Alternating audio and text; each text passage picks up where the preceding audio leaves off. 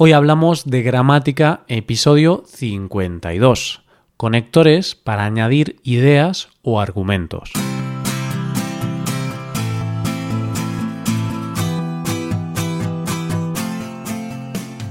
Bienvenido a Hoy Hablamos de Gramática, el podcast para aprender gramática del español cada semana. Ya lo sabes, publicamos nuestro podcast cada miércoles. Puedes escucharlo en iTunes, en Android o en nuestra página web.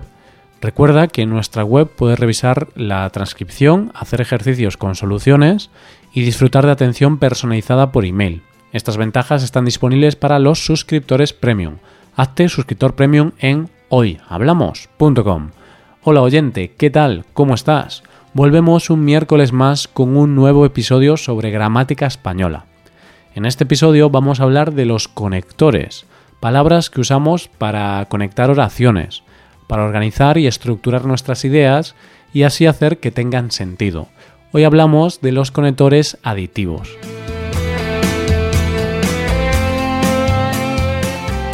Los conectores son palabras muy importantes cuando hablamos en español o en casi cualquier idioma. Nos sirven para unir nuestras ideas, para añadir nuevos puntos de vista, para decir que una cosa es consecuencia de otra cosa anterior o para contrastar dos argumentos, para hablar de dos ideas contrarias. Estos son solo algunos ejemplos del uso de los conectores. Hay más, hay muchos, de hecho, pero en este episodio vamos a ver unos pocos para comenzar con este tema. En el futuro veremos más ejemplos. En este episodio vamos a centrarnos en los conectores aditivos. Me hace gracia el nombre de aditivos, porque me recuerda a los aditivos que las empresas ponen en los alimentos. Y es normal que tengan ese nombre, porque ¿sabes qué es un aditivo en un alimento? Es una sustancia que se añade a un alimento para darle alguna cualidad extra. Lo importante aquí es quedarse con la idea de que es una cualidad que se añade, es decir, es algo extra. Pues los conectores aditivos hacen exactamente eso, sirven para añadir información a lo que estamos diciendo. Los principales conectores aditivos son la conjunción y, es el conector más usado, sirve para conectar dos ideas. He ido al hospital y a la farmacia. Además, con el que añadimos más información a algo. Mi vecino es desagradable. Además, hace ruido todo el rato. A menudo lo usamos para poner un argumento extra en lo que decimos, para dar más fuerza a nuestro punto de vista. No quiero ir a ver esa película. Además, el director es muy malo. También es otro conector que usamos para añadir información. En este caso indica la relación de una cosa con otra. Estudié una carrera, también un máster. ¿Fuiste ayer al partido? También fue Gloria. Así mismo. Escrito todo junto o separado. Así mismo. Es lo mismo que también. Señala igualdad o relación. Se suele usar para continuar hablando de un tema, después de haber hablado de ese tema antes de forma extensa o elaborada. Es un conector más formal que los anteriores y se suele usar como comienzo de una frase. Es decir, lo decimos como comienzo de una oración después de un punto. Por ejemplo, la bolsa ha subido un 10% en Estados Unidos.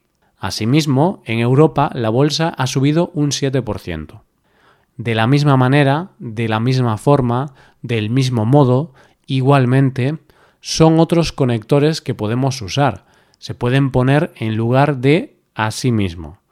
Quique se ha mostrado muy entusiasmado con el proyecto. De la misma manera, Tamara ha dicho que esto puede salir muy bien. No solo más, sino que o también. Esta es una forma más elaborada de conectar dos ideas. Con esta construcción enfatizamos lo que se añade. Podemos enfatizarlo porque es algo malo o porque es algo bueno. Por ejemplo, no solo rompieron el jarrón, también rompieron el espejo. Aquí enfatizamos que además de romper el jarrón, que ya es algo malo, pues también rompieron el espejo, por lo que el daño es doble. Otro ejemplo. No solo vienen tus amigos a la fiesta, sino que también viene tu familia y vecinos. Va a ser un fiestón. En este caso enfatizamos que además de venir tus amigos, también viene tu familia y tus vecinos. Así que el beneficio es doble. Es más, es un conector que nos sirve para intensificar la idea o el argumento que estamos dando. No solo añadimos algo, sino que eso que añadimos aumenta la fuerza de nuestro argumento o de nuestra idea. También lo usamos para añadir una acción que vamos a hacer de forma precipitada o repentina relacionada con el argumento anterior. Por ejemplo, Mariano no está haciendo un buen trabajo en la empresa. Es más, siempre llega tarde y siempre comete cantidad de errores. En este ejemplo, es más, añade información que intensifica lo malo que es Mariano como trabajador. Otro ejemplo. Mario es muy mal trabajador. Creo que voy a despedirlo. Es más, voy a despedirlo ahora mismo. En este ejemplo, es más, sirve para decir que vamos a realizar una acción debido a la anterior idea. En este caso, vamos a despedir al trabajador porque los argumentos que tenemos provocan esa decisión repentina. Encima, es muy parecido a es más. Lo usamos para dar un argumento que añade intensidad al argumento anterior. Por ejemplo, hoy he tenido un día horrible. He llegado tarde al trabajo, mi jefe me ha echado la bronca y encima mi coche se ha estropeado.